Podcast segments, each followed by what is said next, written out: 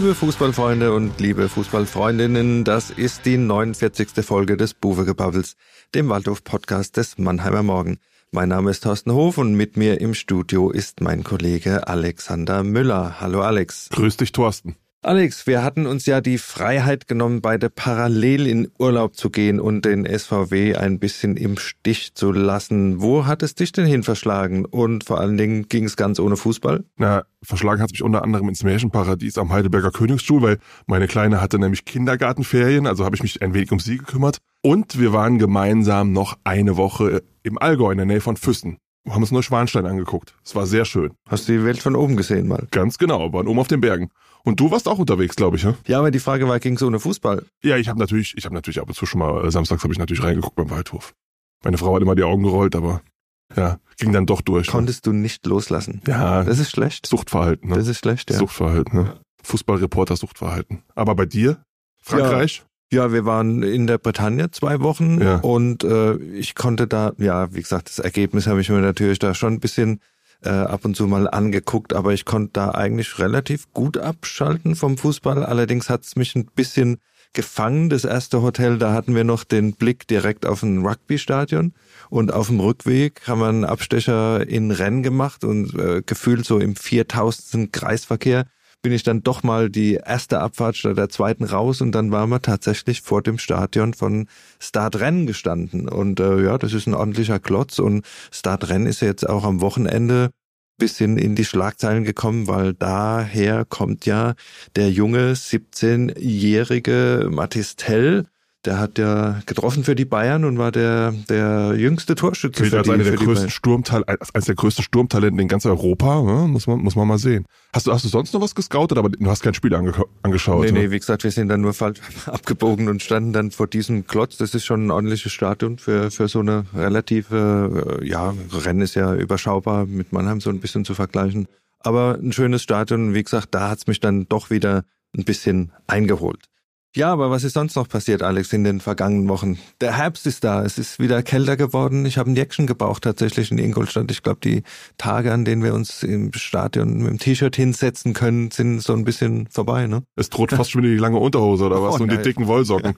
So? ja, so schlimm ist noch nicht, aber es kommt. Der, der, bald, ist, bald ist Oktober, bald ist November. Ja, ich, ich gehe ehrlich gesagt auch WM. lieber im Sommer. Ja. Dann ist WM. Es ja. ist ja frühe, frühe Winterpause insofern. Ich glaube, die dicke. Unterhose brauchst du nicht.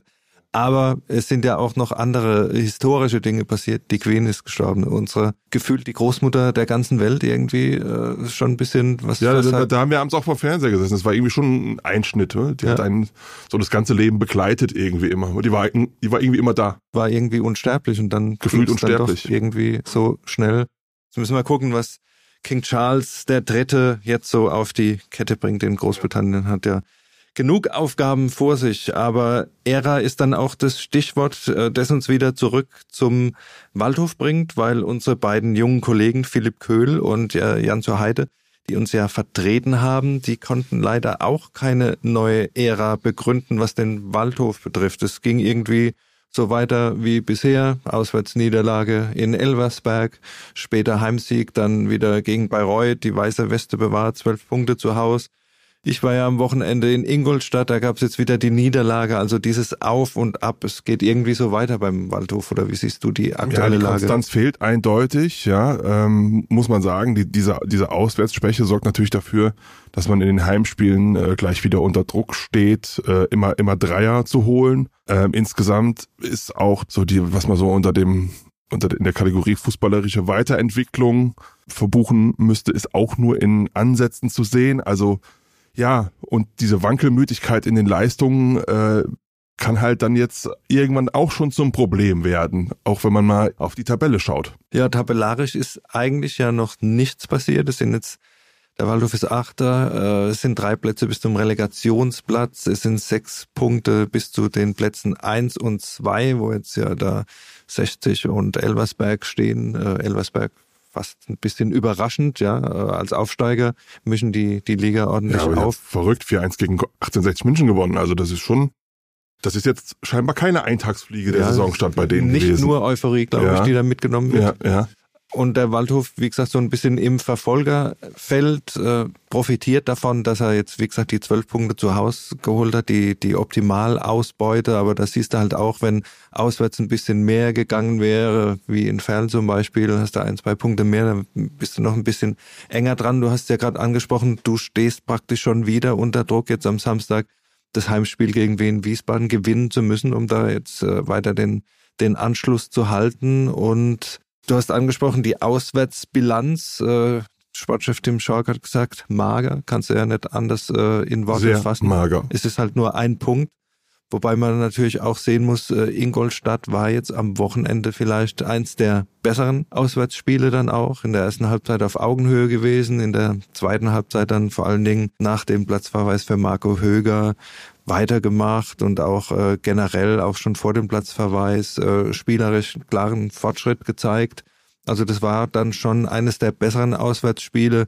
Schiedsrichterentscheidung, gut, kommen wir vielleicht später noch dazu, haben auch ein bisschen Einfluss genommen, dass es nicht mehr wurde. Es war eigentlich ein klares äh, Unschiedenspiel mit, mit einem Punkt in Ingolstadt vom Spielverlauf her kannst du dann, hättest du auch zufrieden sein können und den mitnehmen, aber zum Schluss war es dann halt jetzt doch wieder 0 zu 1, wieder äh, kein Dreier, wieder äh, mit leeren Händen nach Hause gefahren und äh, ja, wir haben es ja angesprochen, es ist einfach so dieser, dieses Auf und Ab.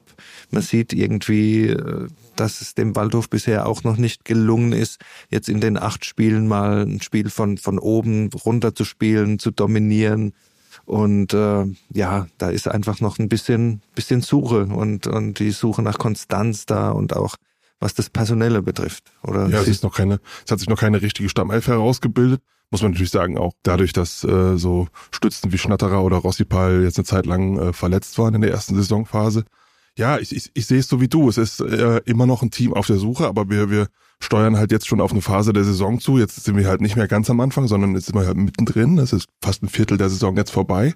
Und jetzt äh, muss man halt irgendwann schon mal das sehen, was man so Entwicklung nennt. Ja, dass, dass man auch mal ein, ein Heimspiel wirklich mal über 90 Minuten dominiert, dass man mal äh, vielleicht mal deutlicher gewinnt, weil auch diese Heimbilanz, das ist ja alles gut und schön, äh, zwölf Punkte geholt, aber dann, dann schaut man sich an, wo die Gegner stehen in der, in der Tabelle, gegen die der Waldhof die Heimspiele gewonnen hat und dann mal Aue, Bayreuth und Dortmund 2 alle auf den letzten drei Plätzen im, im Ranking und Viktoria Köln irgendwo im, im Mittelfeld, in der Mittelklasse unterwegs, war dann jetzt auch nicht so die, das ganz große Kaliber dann, ja, und das relativiert es dann auch, vor allem wenn man dann weiß, dass die Spiele halt oft über Willen, über Mentalität mit einem mit Tor kurz vor Schluss erst äh, auf die Seite vom, vom Waldhof gezogen worden sind. Also ja, es, es ist noch viel zu tun. Wenn wir das Personelle jetzt vielleicht auch nochmal ansprechen, äh, es wurde ja die letzten Verpflichtungen auf, äh, als das Transferfenster dann geschlossen hat, äh, Laurent Jans und äh, Daniel Cater Ruel sind ja noch dazugekommen.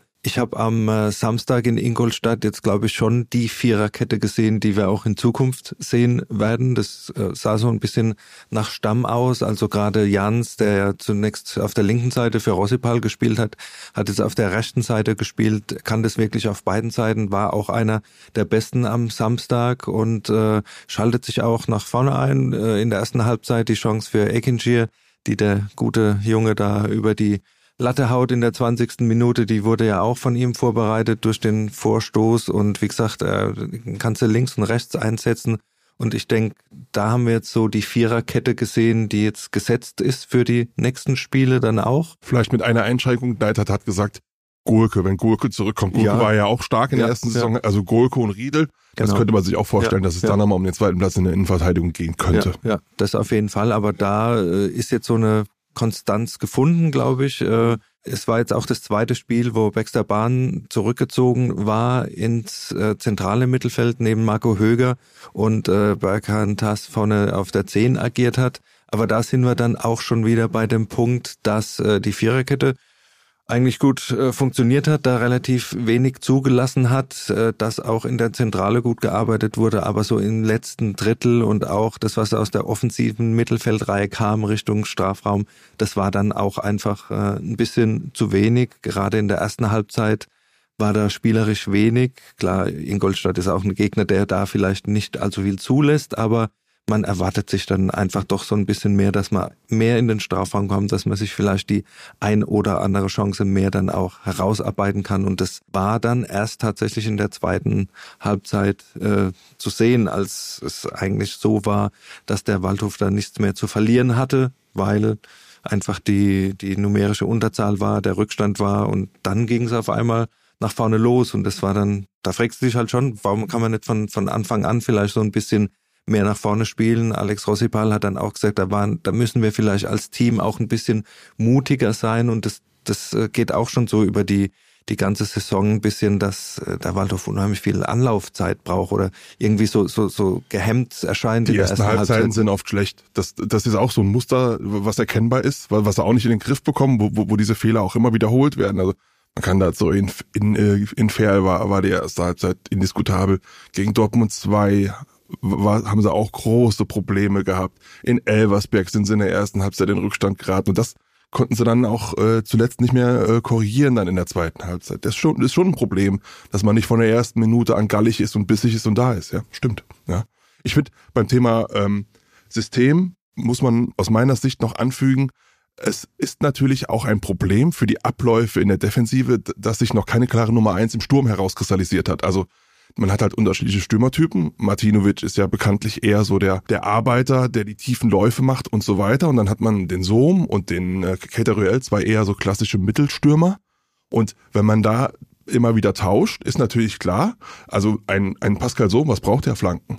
Dominik Martinovic, wenn du auf den flankst, wird er, wenn da zwei äh, Bäume in der Innenverteidigung stehen, wahrscheinlich keinen Stich machen. Wie am Samstag. So, ja, also und es ist halt einfach ein komplett anderes Offensivspiel gefordert, wenn du, wenn du diese unterschiedlichen Stürmertypen hast. Und es war jetzt zuletzt immer so, man hat Sohm gespielt, man hat Martinovic gespielt, Keita Ruel kam jetzt meistens von der Bank, wobei Knight hat da auch schon gesagt hat, er ist nah dran an der Startelf.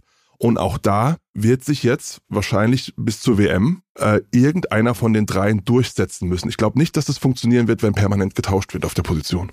Ja, du kannst sagen, du bist nicht ausrechenbar, wenn du mit, mit verschiedenen Typen spielst, aber du hast schon angesprochen, auch für die Abläufe innerhalb der Mannschaft ist es vielleicht einfacher, wenn, wenn mehr Konstanten da sind. Ich, ich erinnere nur daran, als, äh, als Sohm im letzten Winter kam, wie schwer sich die Mannschaft getan hat, das System umzustellen, den, den Spielstil umzustellen von, von, äh, von Martinovic auf Sohm. Ja, das, das hat auch das hat eigentlich fast die komplette Rückrunde gedauert, bis, bis es soweit war. Und ich sage ja, das dauert halt Zeit, bis diese zentrale Position Mittelstürmer wäre ich dafür, dass man sich dann jetzt irgendwann mal für einen von den dreien entscheidet. Wahrscheinlich wird's Cater wäre meine Prognose. Auch interessant am Samstag zu sehen war, wie der Waldhof dann halt doch versucht, jetzt in dieser Saison das Spiel von hinten aufzubauen. Das heißt, äh, Abschläge, lange Abschläge siehst du kaum noch. Der Ball wird dann äh, in die Viererkette gespielt. Die Gegner haben das mittlerweile natürlich auch gesehen. Wir hatten die äh, oft witzige, in Anführungszeichen, Situation, dass dann halt Ingolstadt total hoch gepresst hat, dass dann die Viererkette versucht hat, irgendwie fünf Meter von der Grundlinie den Ball in den eigenen Reihen zu halten, ist dann aber so unter Druck geraten, dass der Ball dann doch wieder zum Torhüter kam, der ihn dann nach vorne geschlagen hat und äh, der Ball im Mittelfeld dann verloren gegangen ist, weil du halt vorne nicht die Typen hast, die jetzt unbedingt die Kopfballduelle äh, äh, gewinnen, wenn du halt einen langen Abschlag vom, vom Torwart aus machst und da fragst du dich dann, dann, dann kann er auch gleich äh, den Ball nach, nach vorne schlagen. Ja? Also äh, es wird weiter versucht, die spielerische Lösung von hinten zu finden aber äh, fünf Meter vor der eigenen Grundlinie wird's dann oft oft schwierig und da kommst du irgendwie dann natürlich auch nicht in diesen Flow oder es ist einfach schwierig da hinten raus dich so zu kombinieren dann über den ganzen Platz, dass du mal dann in die Box kommst. Bricht auch ein bisschen aber dafür äh, auf den Wandstürmer zu setzen, wo man dann halt die, dieses Mittel des langen Balls, ich meine, das muss man ja nicht immer machen, aber in der dritten Liga geht's ja oft über einfache Mittel. Da geht's ja, oft mal über die Bälle, zweite Bälle gewinnen, die Standardsituationen. Das, das sind ja die Dinge, mit denen du in der dritten Liga die Spiele gewinnst. Und ja, das, äh, dieses Rausgespiele, ja, das ist für unter ästhetischen Gesichtspunkten vielleicht ganz schön, aber wenn es nichts bringt, also ja, du kommst dann oft, ja, also äh, kommst bis zur Mittellinie und dann ist oft oft fertig, dann dann kriegst du einen Konter und auch diese Umschaltsituationen, die sind halt deutlich weniger geworden als in der vergangenen Saison. Ich meine, die, die Idee dahinter ist natürlich, dass es besser ist, wenn, dass wenn so einer wie der Tast oder Lebo oder so, wenn die den Ball in den Fuß bekommen, ist natürlich klar besser, ja, weil, weil die eben keine Kopfballspieler sind. Aber vielleicht muss man da auch mal ein bisschen äh, flexibler werden. Also wir stellen fest, es ist noch äh, viel auf der Suche, es ist noch viel was irgendwie sich festigen muss, was wir auch Anfang der Saison gesagt haben. Es geht natürlich nicht von heute auf morgen. Neuer Trainer, neue Spieler, neues Spielsystem. Das muss erst verinnerlicht werden. Aber wenn du halt die Ansprüche hast, du willst dieses Jahr aufsteigen, dann, dann muss das jetzt so langsam nach einem Viertel der Saison mal irgendwie in den Guss kommen, damit du auch äh, die Sicherheit kriegst, dann so Spiele ja, einfach ein bisschen also, besser zu dominieren also zu können. Ich, ich finde halt, viel, viele Spiele verlieren dürfen sie jetzt bis, bis November nicht mehr. Also ich meine, jetzt haben sie da, jetzt haben sie da drei Niederlagen stehen. Die schleppst du jetzt erstmal mit. Also ähm, man sollte jetzt, wenn, man, wenn man bis November, bis zur WM-Pause auf einmal sieben, acht Niederlagen hat, dann äh, wird sich das irgendwann auch mal in der Tabelle widerspiegeln. Also dass, dass man dann immer den Anschluss hält mit einem Heimsieg, das halte ich dann für ausgeschlossen. Da müssen wir die Entwicklung mal abwarten. Alex, kommen wir zu unserer Rubrik die drei Fragezeichen.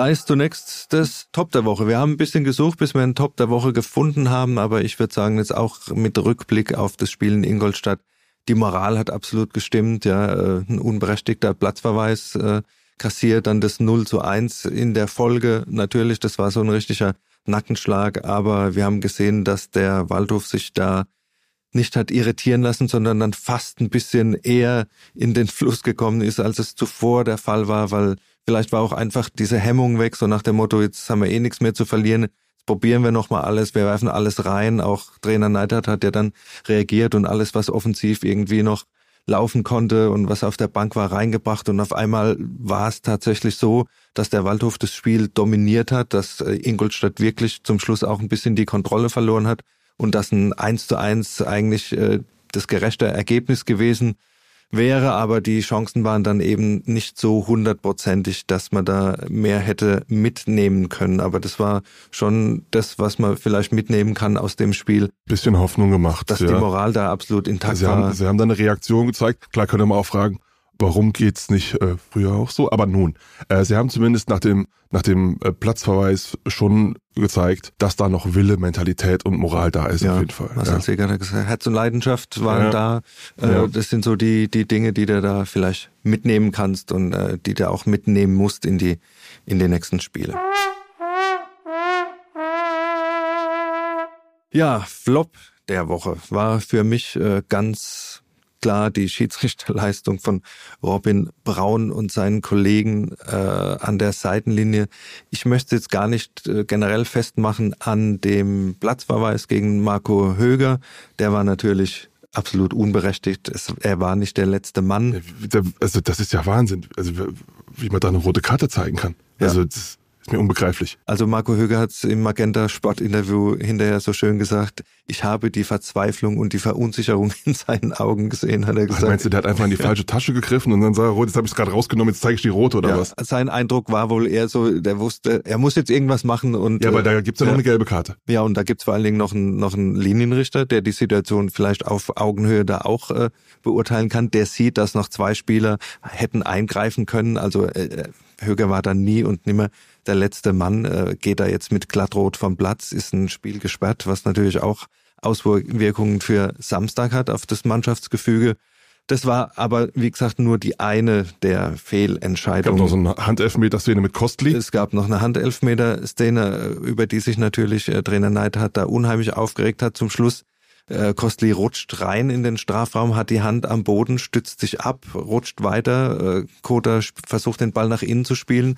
Der Ball prallt an die an den Unterarm. Jetzt sagst du natürlich, die eine Auslegung ist äh, keine Bewegung zum Ball, aber es ist einfach Hand im Strafraum und der Ball rollt da nicht weiter und die die Chance ist vertan, ja. Also da kannst du jetzt natürlich schon sagen, da kann man das auch sind, Das sind zuletzt andere Handelfmeter gepfiffen worden, zum Beispiel ja. in der Bundesliga nach Videobeweis. Ja. Das würde ich ja. auch so sehen. Also da bin ich mir auch sehr, sehr sicher, dass wenn du da, wenn du in der dritten Liga den Videobeweis hättest, hättest du die rote Karte für Höger nicht gegeben und den Handelfmeter hättest du mit einer relativ hohen Wahrscheinlichkeit gegeben. Dazu muss man dann aber auch sagen, und das ist dann die nächste Fehlentscheidung gewesen, es hätte auch einen Elfmeter für Ingolstadt in der ersten Halbzeit Schnatterer hätte geben können. War auch, also da müssen beide Hände nicht an der Schulter sein. Gut, Kostli fällt da natürlich, aber den, den Elfmeter hätte es auch schon, sage ich mal, in sieben von zehn Fällen gegeben. Und auch die Situation vor dem Platzverweis war ja einfach so, dass der Ball da äh, relativ deutlich im Aus war. Und da frage ich mich dann auch, für was sind die Linienrichter da? Also erstens äh, können sie die, die Szene gegen Högern nicht mitbewerten und zweitens ist der Ball vorher im Aus und da geht keine Fahne hoch. Also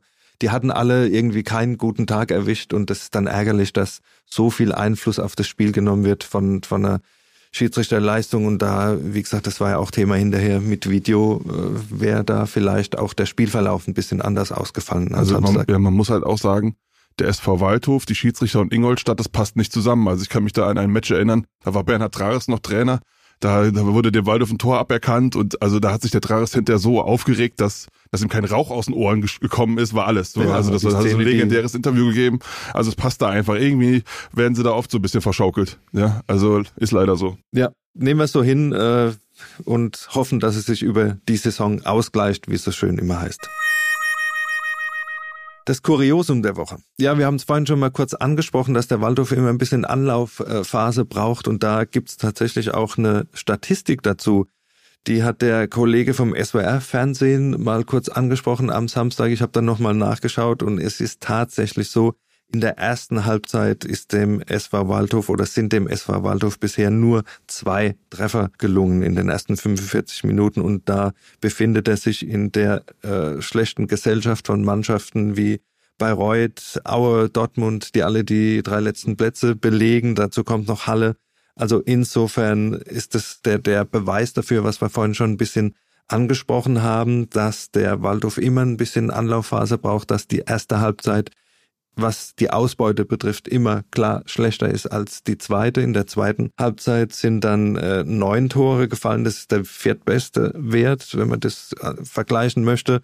Also ist einfach so ein bisschen der numerische Beweis dafür, dass es in der ersten Halbzeit, dass immer so ein bisschen die Handbremse anscheinend drin ist und die Frage stellt sich da, wacht der Waldhof einfach zu spät auf? Ja, also wenn man sich die Statistik anguckt, gibt's ja da keinen Zweifel dran. Muss natürlich das Trainerteam äh, mal schauen, ob sie die Jungs da gleich von der ersten Minute an irgendwie wachgerüttelt bekommen. Ich weiß nicht, ob sie mal DJ ändern sollen in der Kabine oder ich weiß nicht, also irgendwas mu muss da auf jeden Fall passieren, weißt du? Oder? Es sind ja nicht nur die, die, die Tore, die wenig sind in der ersten Halbzeit, es sind ja auch relativ wenig Chancen, die, die sich. Ja, äh, Problem schon. Die, wie gesagt, wenn, wenn du acht Spieler hast und äh, hast, hast vier, fünf wirklich ganz schlechte erste Halbzeiten dabei, das ist dann halt schon ein Trend, wo man dann halt sagen kann, das ist kein Zufall mehr. Ne?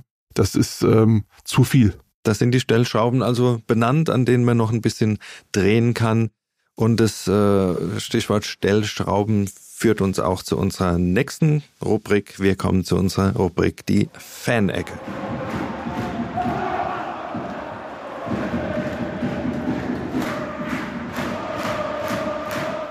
Ja, heute wird uns einfach interessieren, ob ihr mit dem Kader zufrieden seid, nachdem sich das Transferfenster ja geschlossen hat und mit äh, Daniel Keita-Ruel und Laurent Jans, die vorerst letzten Neuzugänge verpflichtet wurden. Auf welchen Positionen seht ihr den SV Waldhof gut aufgestellt oder wo hättet ihr euch noch Veränderungen gewünscht? Schickt uns einfach eine Sprachnachricht per WhatsApp an die 0157 317 673 41. Ich wiederhole die Nummer nochmal 0157 317 673 41 und dann seid ihr schon bei der nächsten Ausgabe unseres Podcasts dabei, wenn wir diese Frage dann weiter diskutieren wollen. Ja, lieber Alex, was, was noch fehlt, ist ein kurzer Ausblick auf das nächste Wochenende. Am Samstag geht es zu Hause gegen den SV Wien Wiesbaden. Die Hessen kommen ja mit einem guten Trend, seit sechs Spielen ungeschlagen, darunter vier Siege zwei Auswärtssiege in Aue und in Ingolstadt. Äh, ja, das ist keine Laufkundschaft. Was, Alles andere. Wie ist deine Einschätzung? Würde, halte ich für eine der spielstärksten Mannschaften äh, in der dritten Liga. Hatten sie aber auch in der Vorsaison schon. Da haben sie dann in den entscheidenden Spielen meistens ähm, Punkte gelassen. Ich meine, bei Wien Wiesbaden, da hat man ja sowas, was man vielleicht den Leverkusen-Effekt nennen könnte. Also die haben ja jetzt nicht den großen Druck als Traditionsverein, die haben ja jetzt auch nicht die vielen Fans dahinter. Das führt dann oft dazu, dass die zwar gute Mannschaften haben, aber dass dann auch mal so eine Saison so dahin plätschern kann. Scheint dies Jahr anders zu sein. Die haben mit Markus Koczynski, äh, früher KSC Dynamo Dresden, die haben auch einen Trainer, der, der so weiß, wie das mit dem Aufstieg funktioniert.